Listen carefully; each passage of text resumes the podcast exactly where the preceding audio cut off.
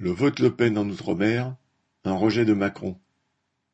Marine Le Pen a remporté une très large majorité au deuxième tour de l'élection présidentielle dans les quatre départements et régions d'outre-mer, hors océan Pacifique, Martinique, Guadeloupe, Guyane, La Réunion.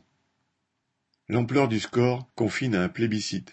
Près de 70% des voix en Guadeloupe, plus de 60% à la Martinique et la Guyane, près de 60% à la Réunion. Naguère, des groupes militants nationalistes et d'extrême gauche empêchaient Jean-Marie Le Pen d'atterrir en Guadeloupe et en Martinique avec l'assentiment de la population. Cette époque était révolue bien avant ce deuxième tour.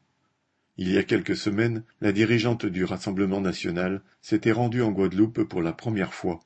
Une cinquantaine de militants nationalistes et communistes révolutionnaires avaient alors manifesté devant les locaux de France Télévisions puis à son hôtel. L'interview qu'elle devait donner n'avait pu avoir lieu. Les organisateurs de cette manifestation n'ont alors pas trouvé un membre de la population, en dehors du milieu militant, pour les soutenir. Ce qui revenait le plus souvent était Il fallait la laisser parler, puis il faudrait l'essayer aussi. Marine Le Pen aura bien réussi sa dédiabolisation. L'argument de son racisme, auquel la population en majorité noire et indienne était si sensible, ne marche plus depuis longtemps déjà. De plus, avec l'effondrement des grands partis de gauche, PS, PC et de droite, les notions de droite, de gauche et d'extrême droite ne sont plus du tout des repères dans la population. Le seul repère a été l'opposition au président en place. Les mêmes qui avaient très massivement voté pour Mélenchon, qui arrivait de très loin en tête au premier tour, ont voté en grande majorité Le Pen au deuxième tour, avec un supplément de voix important. Par exemple, les cinq communes de Guadeloupe, la Désirade, Port-Louis, Petit-Canal, Sainte-Rose, Capesterre-Belle-Eau, ayant voté le plus pour Le Pen au deuxième tour, avaient voté parfois très massivement pour Mélenchon au premier tour.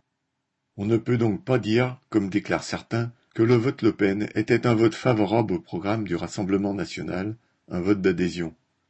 On en est loin. Au deuxième tour, il y avait Macron et une opposante.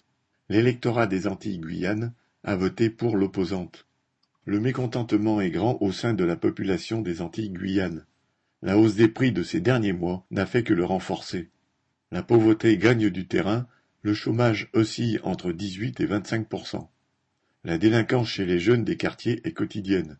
Une grande désespérance règne dans la jeunesse. Les services publics sont de plus en plus déficients. Celui de la poste et surtout celui de l'eau courante, particulièrement en Guadeloupe. La politique vaccinale du gouvernement aura aussi joué dans ce vote. La révolte sociale du mois de novembre en Martinique et en Guadeloupe, partie de la suspension sans salaire de milliers de soignants, de médecins et d'infirmiers libéraux, sans aucune réponse du gouvernement autre que la répression, a renforcé dans la population ce sentiment d'être méprisé par Macron.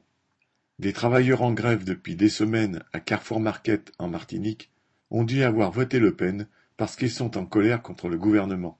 D'autres travailleurs, syndiqués à la CGTM, ont dit la même chose. Le vote Le Pen a été en Outre-mer, plus qu'un rejet, un véritable vote de représailles contre Macron. Que le mécontentement d'une bonne fraction des travailleurs et des classes populaires se soit porté si massivement sur le vote pour une dirigeante d'un parti d'extrême droite, fascisant, truffé de racistes, permet donc de mesurer la responsabilité de la politique de Macron, mais aussi celle des grands partis de gouvernement de droite et de gauche. Ces partis et Macron ont fait le lit de l'extrême droite en augmentant le désespoir des classes populaires par leurs attaques anti-ouvrières, en affaiblissant considérablement les revenus de ces classes défavorisées. Parmi les 50% et plus d'abstentionnistes, il y en a eu aussi beaucoup, très mécontents, qui n'ont pas voulu choisir entre la peste et le choléra, comme dans l'Hexagone. Fort heureusement, les travailleurs de Guadeloupe, Martinique, Guyane et La Réunion sont combatifs contre le patronat exploiteur. Par exemple, les travailleurs de Carrefour Market en Martinique qui ont voté Le Pen sont encore en grève aujourd'hui. Leur combativité et leur lutte représentent un espoir pour l'avenir. Pierre Jean-Christophe